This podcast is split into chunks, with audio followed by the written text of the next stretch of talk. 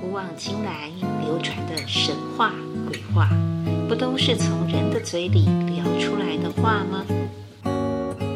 欢迎收听神话鬼话人话。Hello，大家好，我是 Vicky 瑶。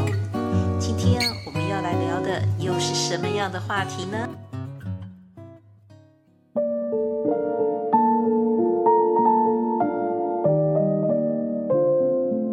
上一期的音档是我跟随大甲妈祖绕境进香的中途连夜赶出来的，然后赶紧交由后台剪接制作，然后上了 Podcast，后来再配上了图像，又上了 YouTube。本来还打算着可以按计划制作一系列的大甲妈祖绕境进香节目，结果。人算不如天算，在随大甲妈祖北返的回程里，我着凉感冒了，无预警的喉咙痛，没声音，在将近一个星期了，让我不得不调整节目内容和时间。我甚至在想，可能得停一两个星期以上。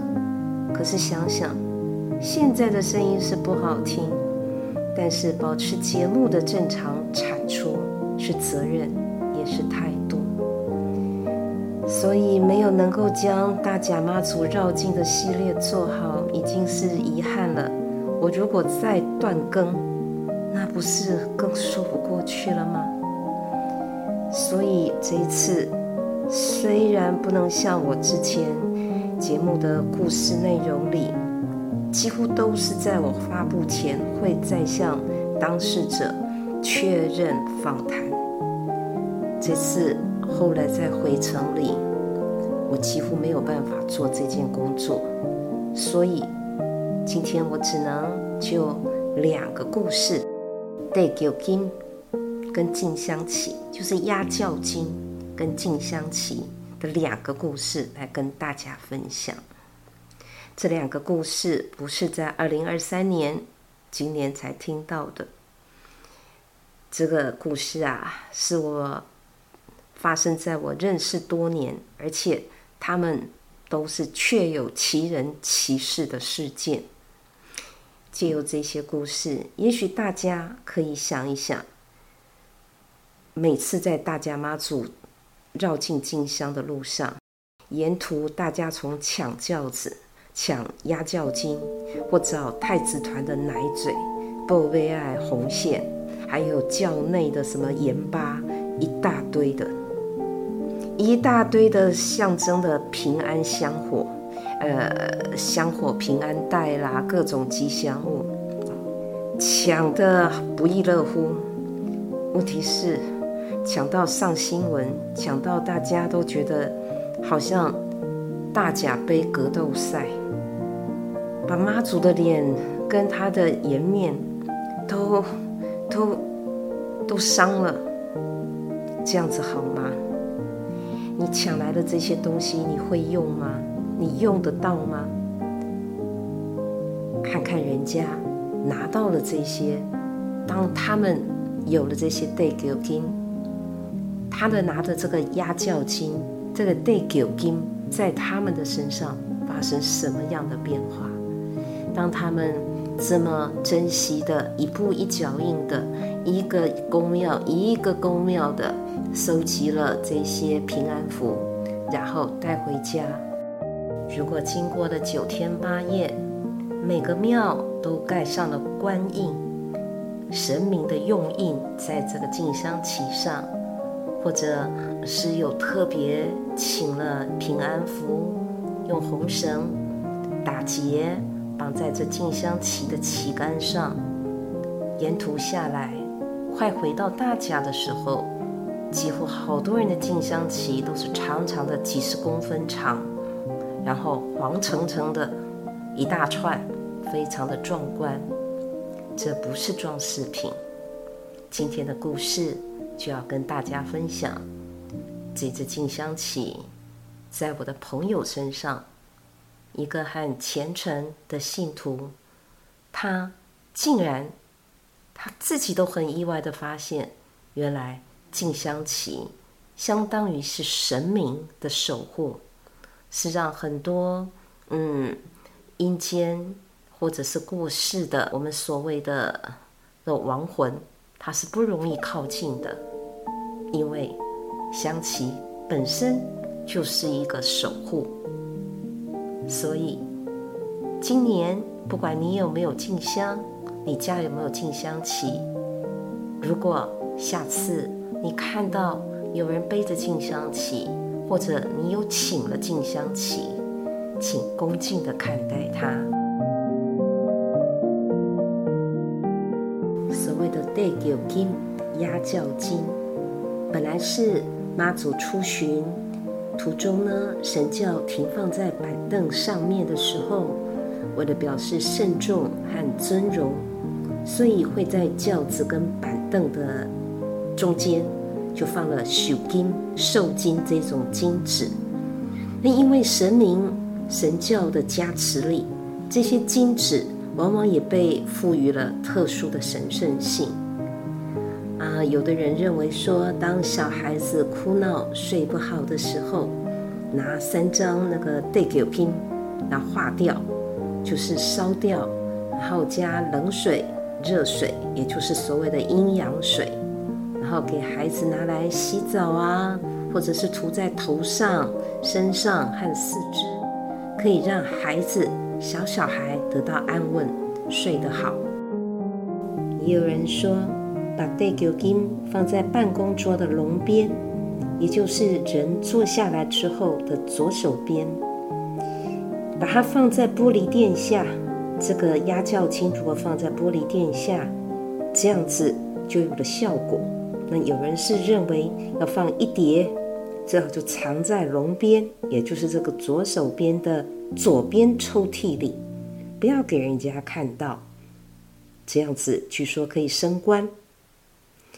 当然，也有人觉得把压轿金放在车子里那个前方的置物柜里面，它可以保交通的平安。那到底要怎么样才能够印证呢？有多少？其实并没有统计的数字。不过倒是看到沿途有放压轿金的那个板凳啊，这几年来，尤其像今年，真的是变胖又变高，越来越壮观。今年我甚至看到有的板凳上的压轿筋那个高度就超过五六十公分的情况。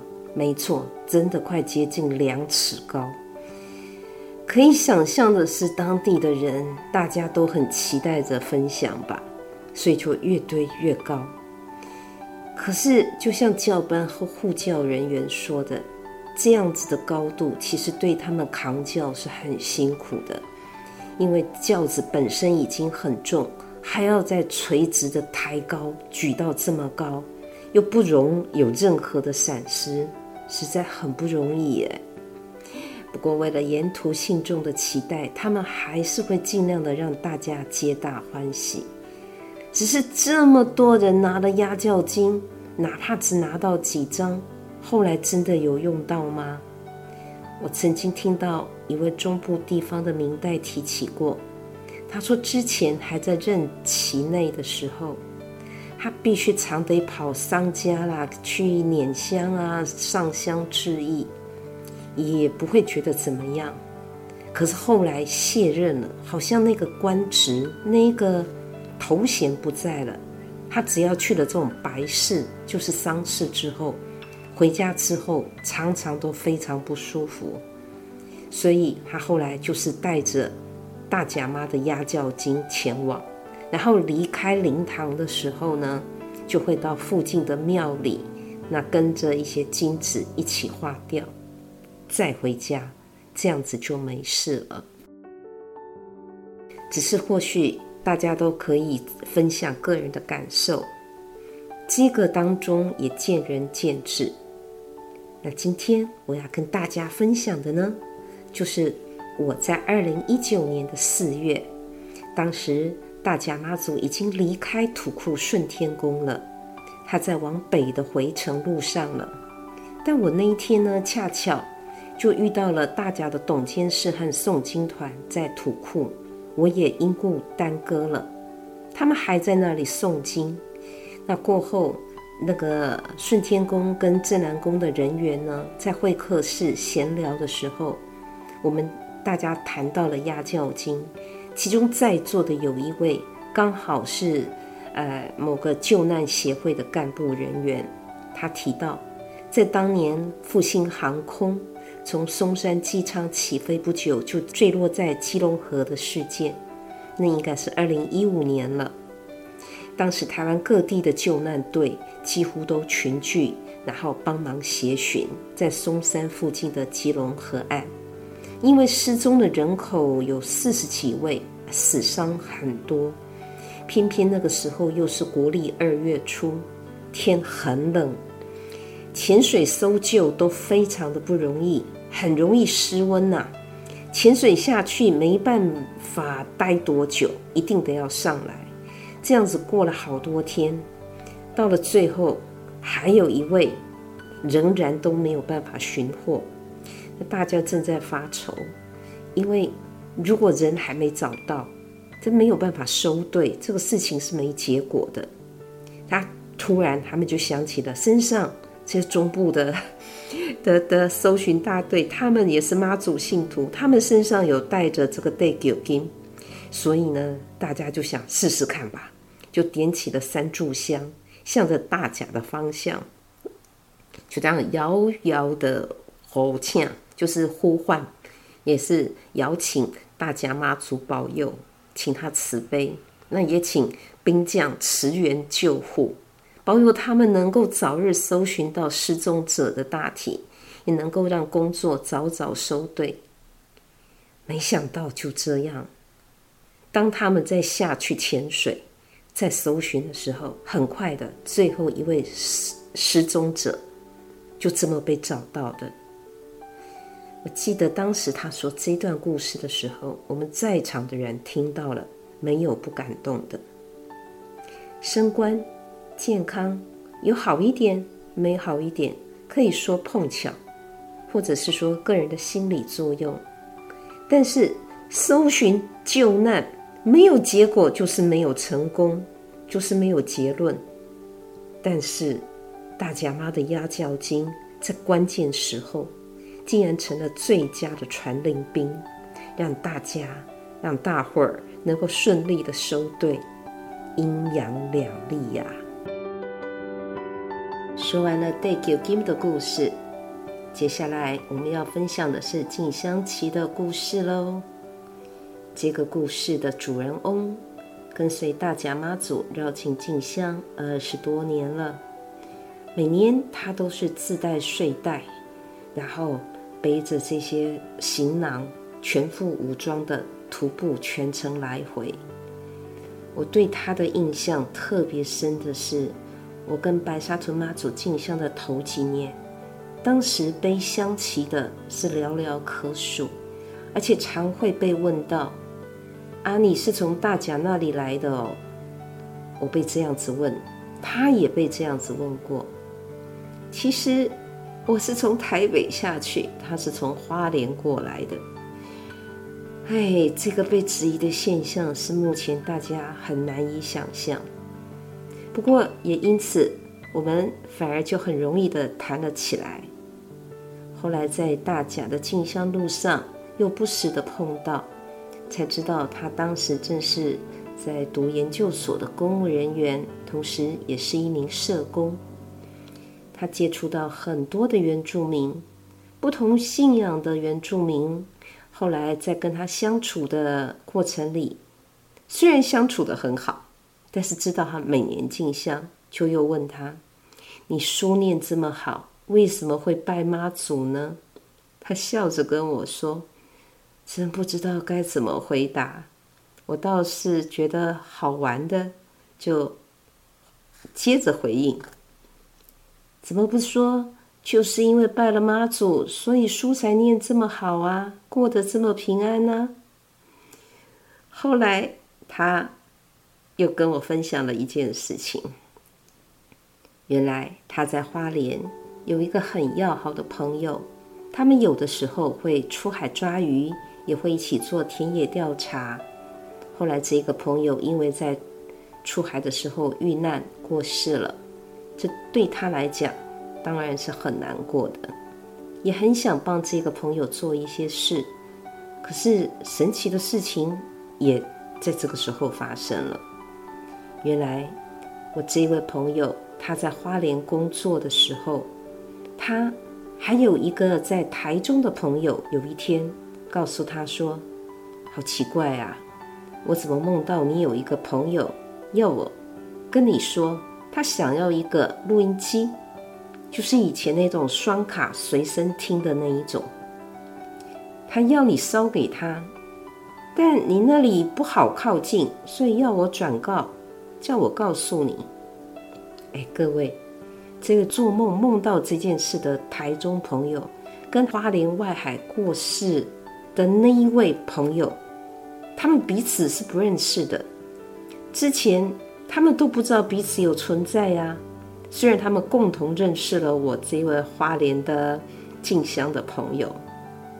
那我朋友想起来，当时他们要做田野调查的时候，卡式随身碟这种随身听是非常必要的工具，所以他想，那应该就是这一位朋友去托梦到台中去了。可是为什么他不直接找这一位？他自己就在花莲啊，他为什么还要到台中去托梦？后来他想。那花莲住处里到底有什么让这位在花莲过世的朋友不能靠近呢？后来想了想，他只身在外，最神圣的，那就是每年随大甲跟白沙屯妈祖这两位妈祖的进香旗了。他常年恭敬的这么供奉在花莲的住所里，每年进香。再换平安符，新的平安符，然后都是他这样一步一脚印，自己慢慢走出来，盖印章、绑平安符，给给这样子带回家的。所以后来，虽然他还是不假思索的就把双卡式的随身听，不是纸扎的哦，直接烧了。但是经过这件事情。他终于又更体悟到了静香旗的神圣性，有了更深的体悟。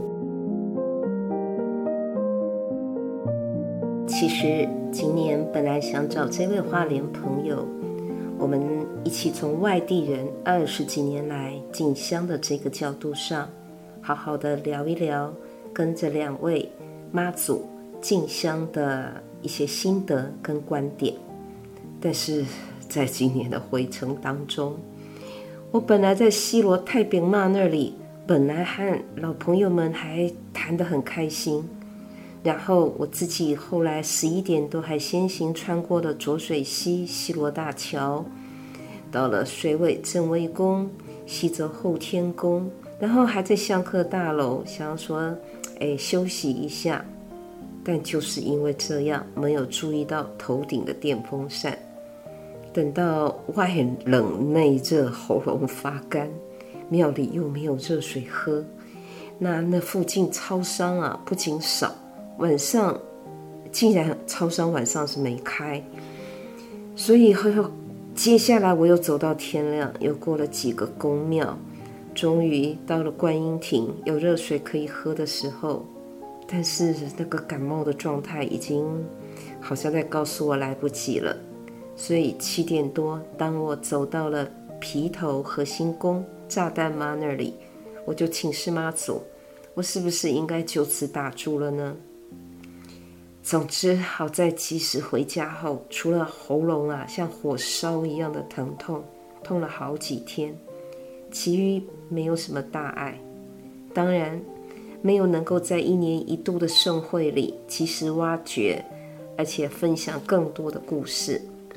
我真的是觉得非常的遗憾，只能希望说，现在各位朋友，你们听完了这一集我分享的压轿经跟静香旗的故事，对于信仰，对于神圣的象征，不论是平安符、香火袋、压轿经、地球经、静香旗，这些都能有更多的恭敬心。祭神如神在，你相信他是有神明，他是有神力，他自然能够保佑你。祝福大家在季节的交替的时候，一定要多多保重自己，身体健康，不要像我一样感冒生病哦。哦，对了，顺便补充一下，这一次的节目时间会短了一点。那下一集的节目呢？我希望我的状态已经好转。如果还是这么难听的声音，那我可能再晚一点点更新，也请大家千万见谅啊！谢谢喽。今天先聊到这里喽，希望你喜欢今天的这一个主题。如果你喜欢这个节目，或者你有事想说，有事想找我的话，也请联络节目简介上的电子信箱 vytalk 一零一 at gmail dot com。我们下次空中再相会了，拜拜。